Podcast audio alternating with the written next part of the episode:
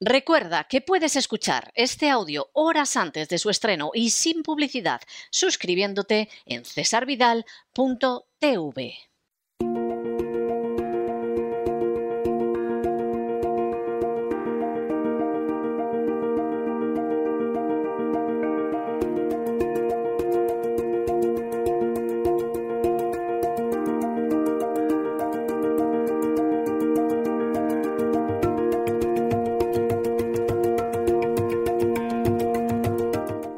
adentrándonos en la psique con Pilar Muñoz.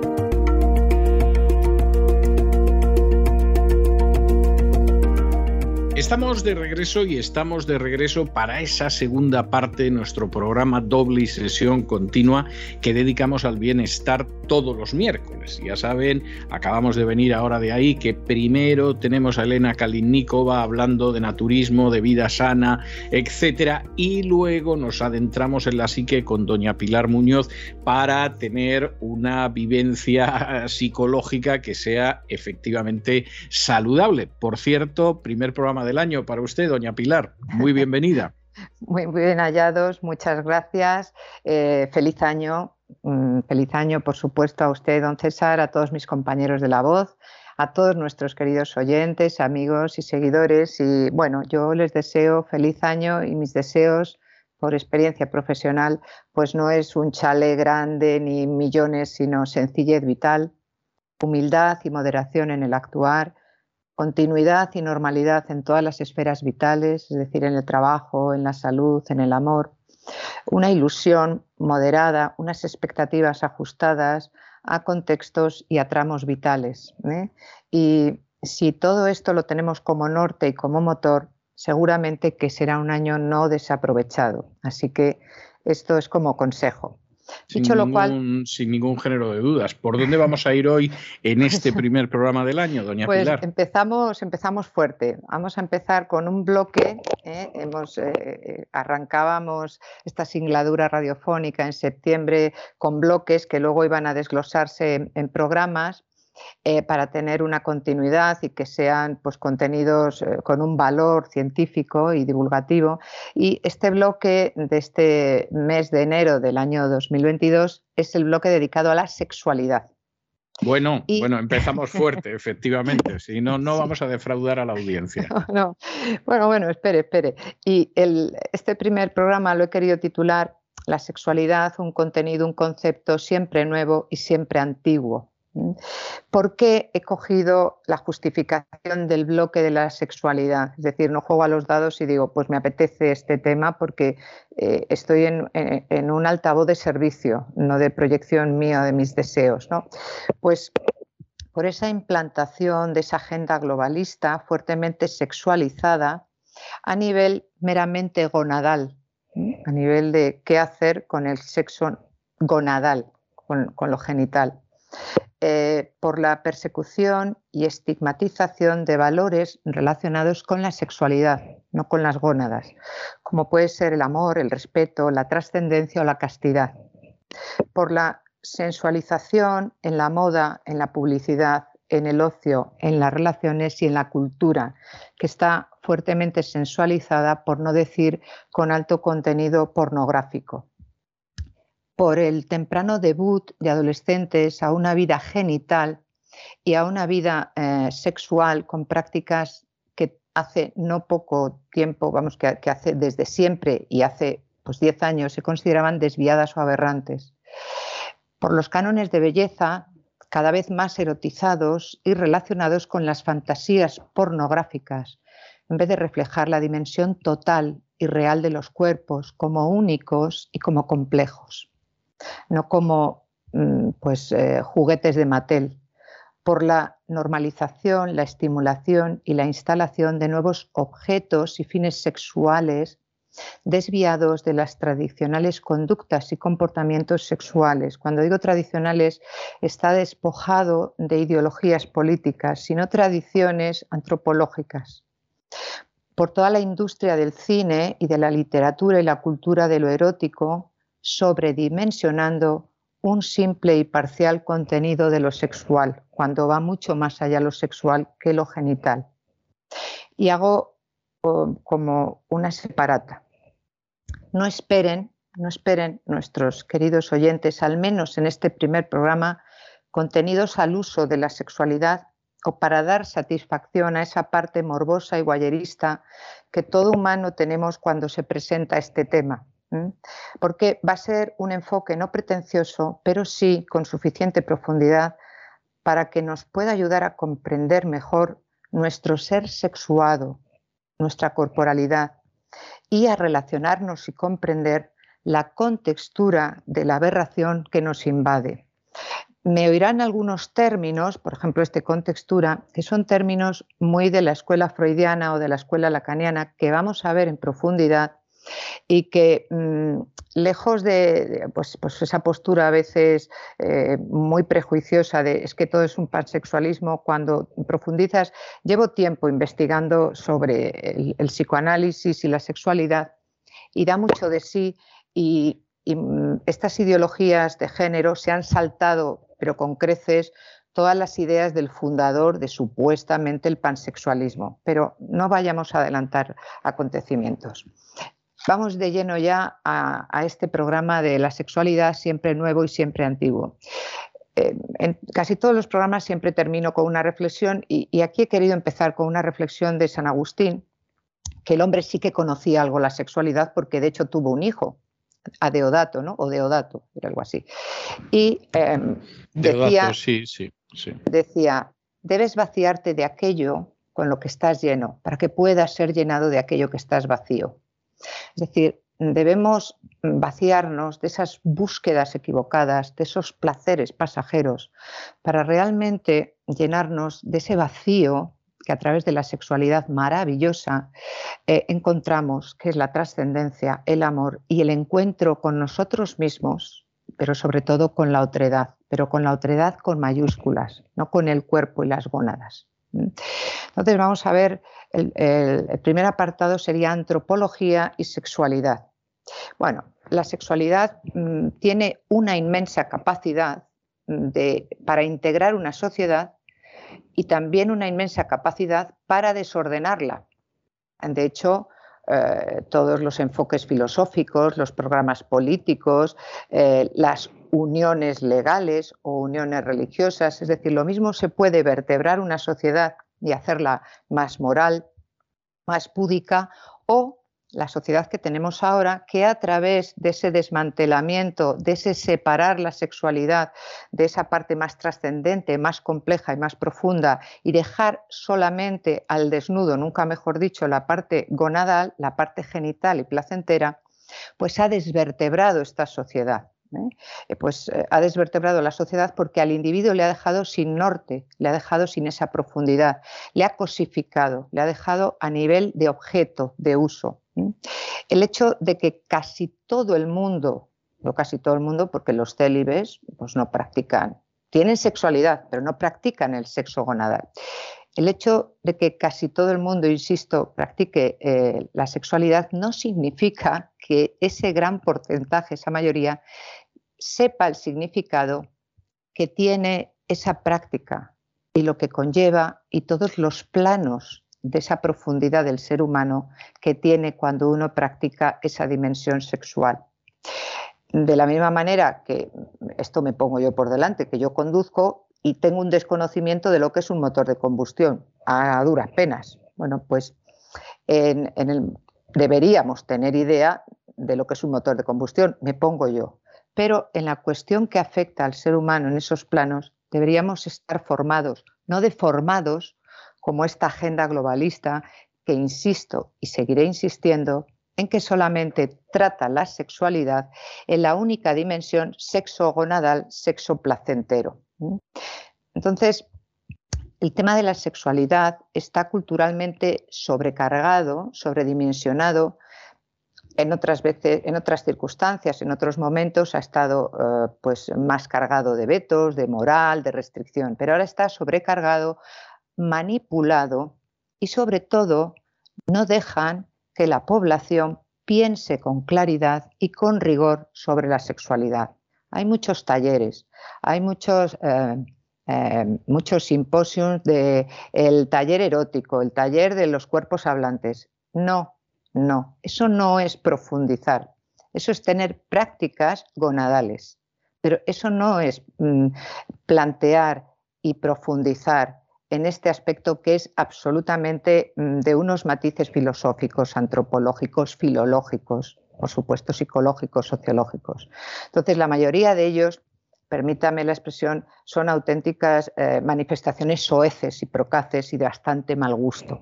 Y lo llaman talleres o, bueno, la sonrisa vertical o, esos mm, eh, encuentros que hacen del erotismo. Eso no tiene nada que ver con lo que vamos a abordar en estas semanas. Entonces, el primer paso en la compleja tarea de comprender la sexualidad es diferenciar en ella cuatro facetas distintas y relacionadas. Eh, las agendas globalistas se centran, claro, en aquellas que son más injerenciables, en aquellas que pueden eh, controlarse, que pueden mm, ser eh, susceptibles de cacharreo, entiéndase de cacharreo, de manipulación, de dar la vuelta al asunto. La primera, evidentemente, la intentan dar la vuelta negando. Ya es como eh, negar el cientifismo, negar una evidencia. La primera es la dimensión el sexo. Hay eh, neonatos que vienen eh, sin una formación clara de, los órganos genitales o con una mm, parte bioquímica más imprecisa que Freud y Lacan lo llaman los híbridos. Pero bueno, generalmente ya vienen determinados y son las diferencias biológicas entre machos y hembras. Punto. Em, todos los de la agenda globalista niegan esta parte mm, que es una evidencia, pero una evidencia como la que la Tierra es redonda. Hay gente que, que también lo niega, bueno, pues porque en el territorio este de lo absurdo, y de la, de, la, novedad y de la estridencia, pues vale cualquier cosa y como la gente vive al filo del TikTok o de la noticia o de la provocación, pues lo dan por válido y eso destruye también a la lógica humana. Eh, el segundo concepto es la sexualidad y es qué comportamiento doy yo a esos órganos que determinan mi sexo. Es decir, que puedo dar un comportamiento complementario con un hombre o con una mujer, o puedo dar también un comportamiento que esto no se escucha en muchos sitios de inhibición, es decir, puedo optar por la castidad. Cuidado, la sexualidad saldrá por otro lado, por una sublimación, saldrá porque la sexualidad abarca, como hemos dicho, muchísimos planos, porque somos seres sexuados.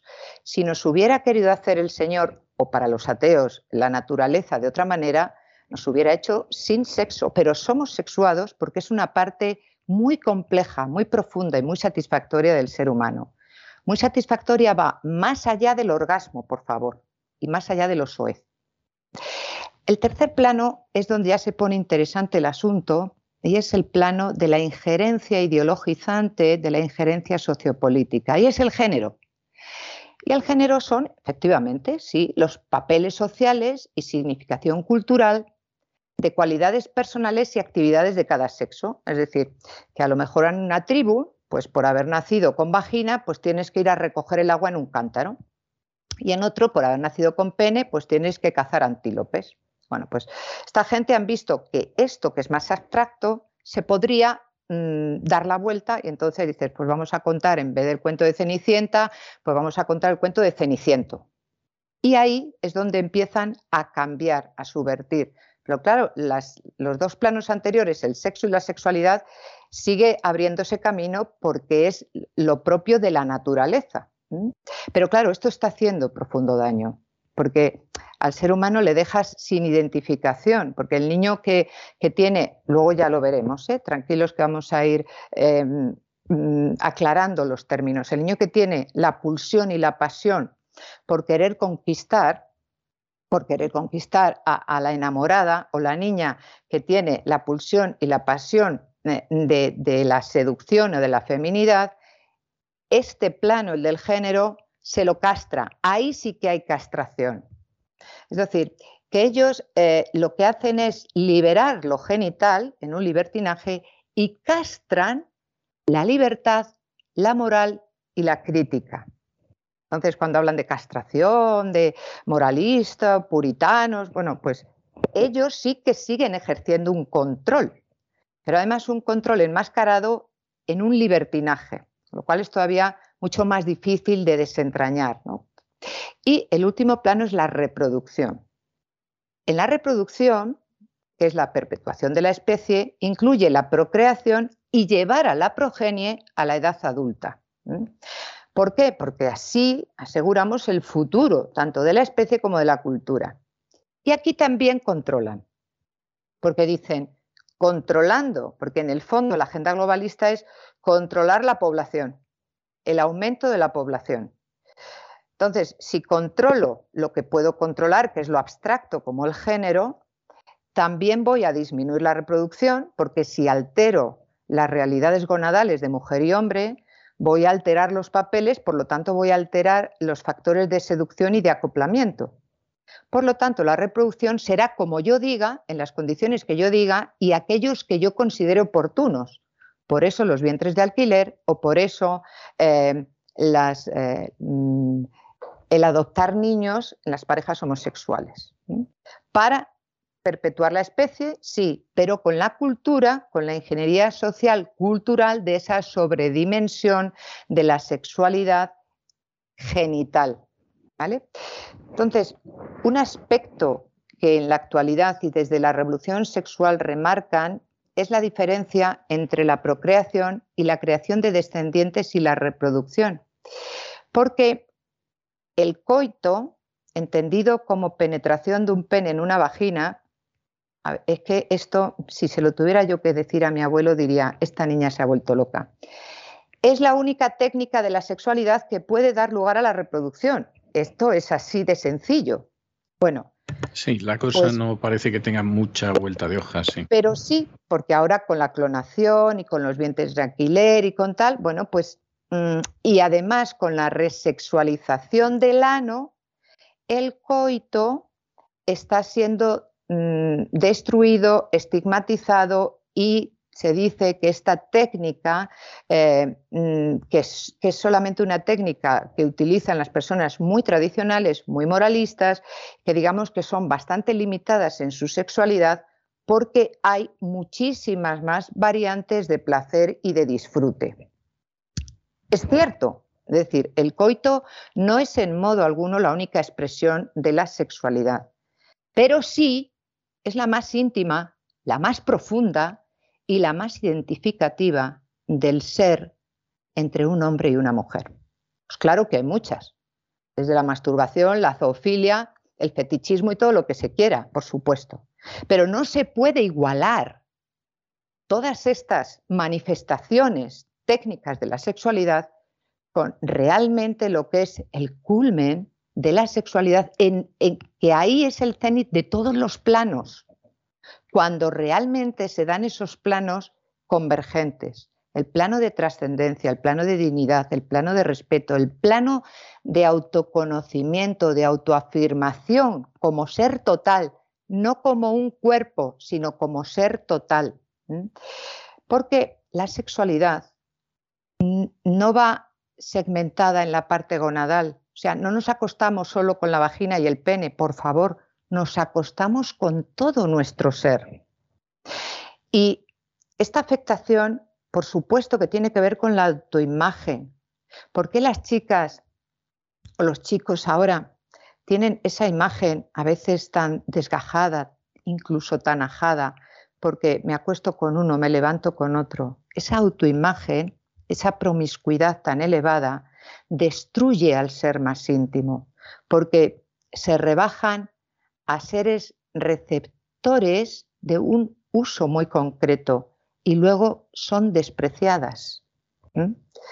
Entonces, esta, esta realidad mucho más profunda de la sexualidad no interesa que sea tratada en los planes educativos ni en todas esas cuestiones de departamentos, incluso de ministerios de igualdad y de salud reproductiva. Ojalá lo dijeran, porque entonces cambiarían a bien estas nuevas generaciones. vamos a ir haciendo mm, más, eh, más antropología respecto a las actitudes frente a la sexualidad.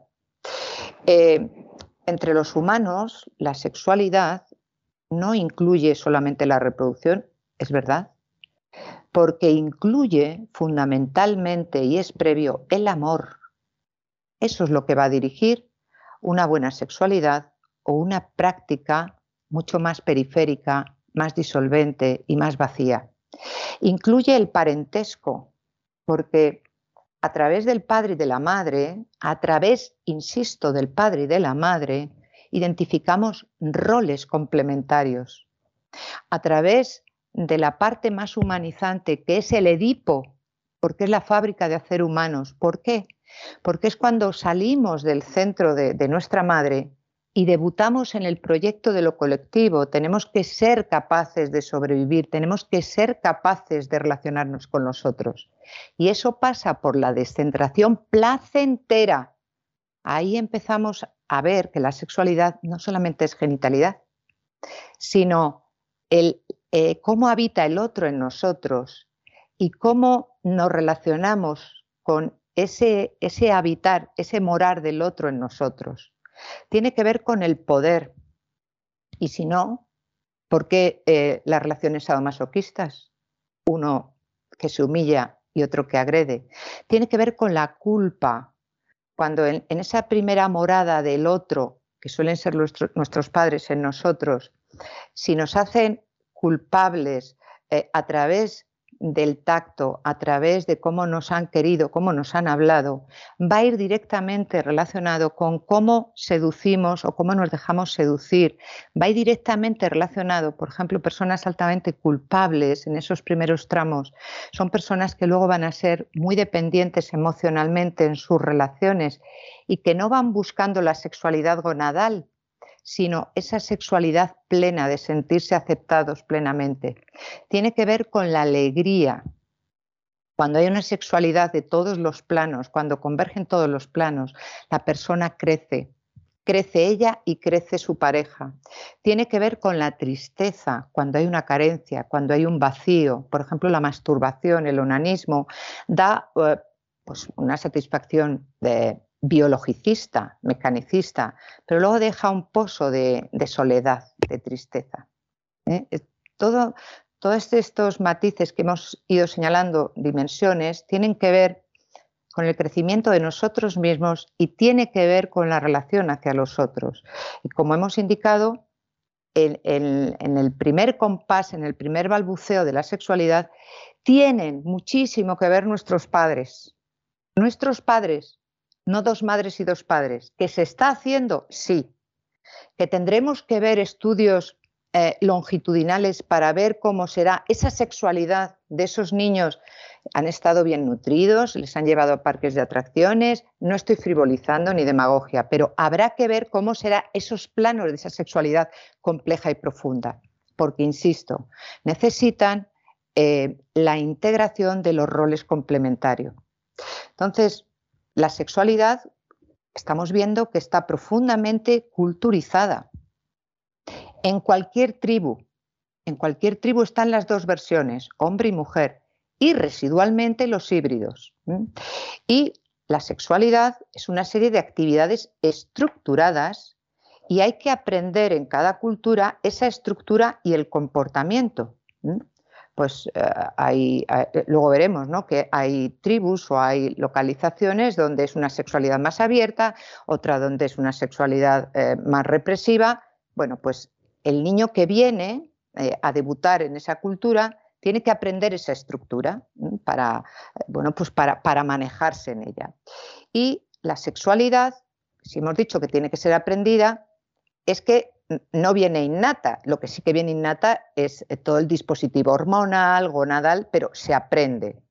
Se aprende el pudor, se aprende la parte em, de, cópula y, y, cuál es el sentido y el fin de la cópula, y varía enormemente de un lugar a otro del planeta.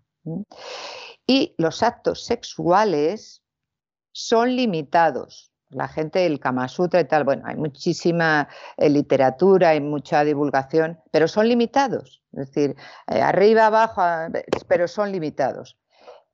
pero lo que es ilimitado es la forma de ver que tiene la gente de estos actos y que puede dar preferencia a unos sobre otros. Por ejemplo, hay personas que prefieren con luz, otros sin luz, otros con palabras, otros sin palabras, otros en los lugares donde mm, puede ser prohibido y corren un riesgo porque hay una excitación de adrenalina superior. Es decir, que existiendo la misma estructura de acoplamiento mm, de coito, de masturbación mutua o de masturbación individual, la expresión, la contextura, y utilizo este término, insisto, porque es de Lacan y Freud, varía enormemente de unos a otros.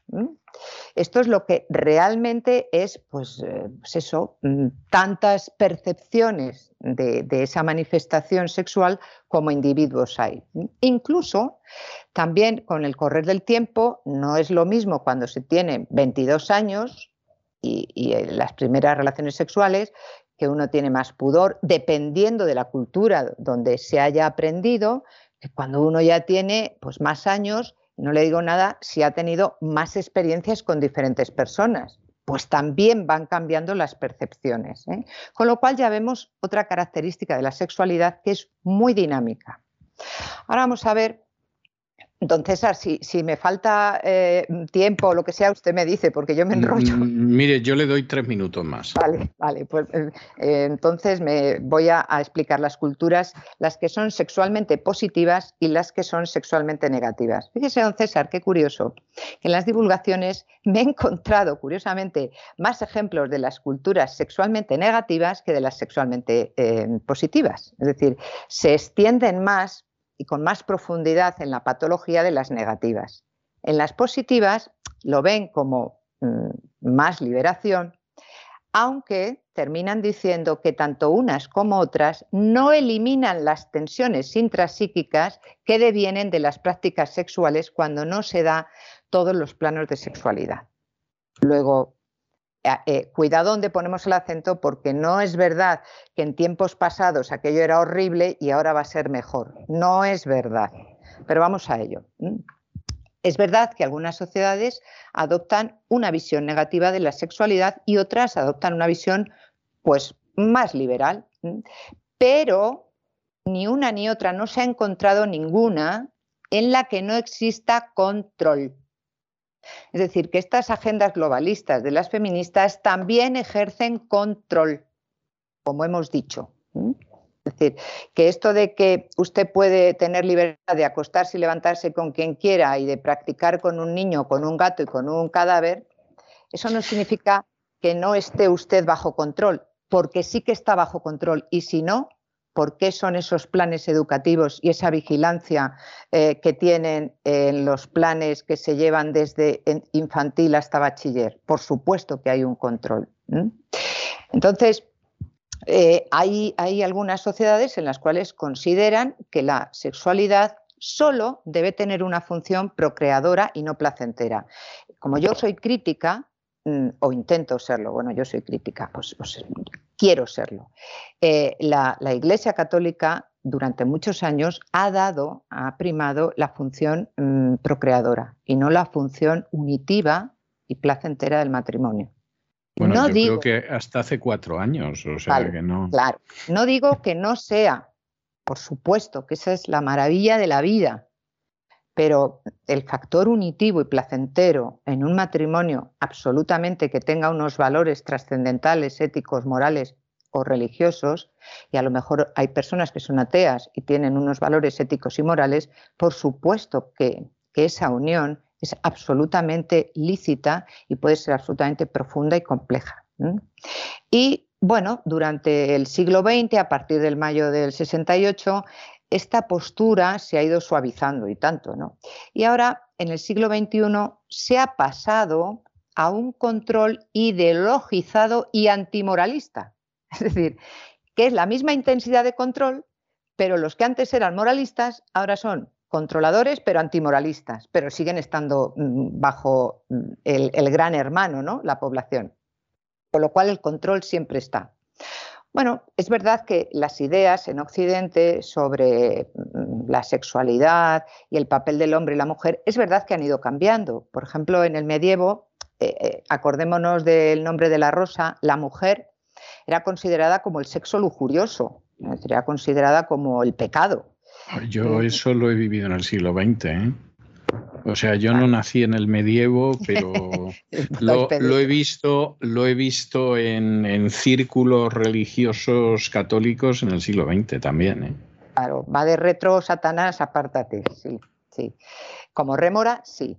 Y en el siglo XIX, em, con la época más victoriana, las nuevas posturas asignaban a la mujer el papel más pasivo, es decir, se dejaba hacer en los intercambios amorosos. Y también en ese mismo periodo la sexualidad masculina fue percibida como mm, un peligro si el hombre tenía demasiado, demasiada práctica sexual, sobre todo la masturbación, peligraba la salud y la cordura del hombre. Se decía eh, que además de perder potencia debilitaba el cerebro, la corticalidad del hombre. Bueno, esto no deja de eso, ser... Eso yo lo he oído también en la infancia y la adolescencia. Y, le puedo asegurar que no las pasé en la Inglaterra victoriana. ¿eh? Claro, por eso le digo que, son rémoras y que, bueno, pues sí, sí, porque yo he vivido muchísimas cuestiones de estas que se oía, lo mismo que la menstruación de las mujeres era igual a, impureza. No toques plantas, no hagas mayonesa, no... Pues no te duches. Exacto, no te duches, con lo cual imagínese. Eh, mm, estos estudios antropológicos hicieron los, etnográficos, eh, descubrieron, hicieron un estudio de unos años, en concreto de, 1958 a 1966, es decir, usted y yo ya estábamos por aquí, por este territorio, y descubrieron que la sociedad más restrictiva en cuanto a sexualidad eran unas islas al oeste de Irlanda. Y era una pequeña población, es que claro, esta gente para elevar luego a pues axioma, se buscan ahí unas poblaciones tan residuales que dices, hombre, sí, claro, es que una pequeña población de 350 personas, o sea, tampoco era Nueva York. No, y estaban distribuidas en cuatro aldeas con un total de unas 60 cabañas. Bueno, los hombres eran más activos socialmente y las mujeres solamente podían salir de las cabañas para acudir a la iglesia, a funerales o visitar episódicamente a parientes. Todos estos isleños, tanto los unos como las otras, carecían de conocimientos sexuales y nunca se hablaba de sexo. Decían que tras el matrimonio la naturaleza seguiría su curso. Hago un inciso. Yo también recuerdo a monjas en séptimo de GB que decían, no preguntéis que ya lo sabréis. Yo decía, pues no sé qué tengo que preguntar y no sé qué tendré que saber, porque es que no sabía uno, como era tan abstracto, no sabía uno nada. Bueno, como decía mi padre, ya lo entenderás cuando seas mayor, que era algo que a mí me frustraba enormemente, porque yo me daba cuenta de que para llegar a ser mayor me faltaba un montón y, en fin, yo quería entender las cosas ya, no cuando fuera mayor. Exacto. Y los hombres eh, en, esta, en, esta, pequeña isla opinaban que el, coito debilitaba y lo evitaban antes de realizar cualquier trabajo que requiriese un esfuerzo. Yo cuando, cuando investigaba esto decía, caramba, los toreros y los deportistas de élite la noche de antes dicen ni juergas, ni sexo, drogas y rocando. Sí, exactamente, sí, sí. O sea que esto pues también es verdad que uno pues se agota más, se entrega más, a lo que luego veremos en, otros programas, que no se preocupen, que esto va a dar de sí todo lo que necesitemos. No, no, no, me cabe duda, pero ya ha dado de sí más pues ya está.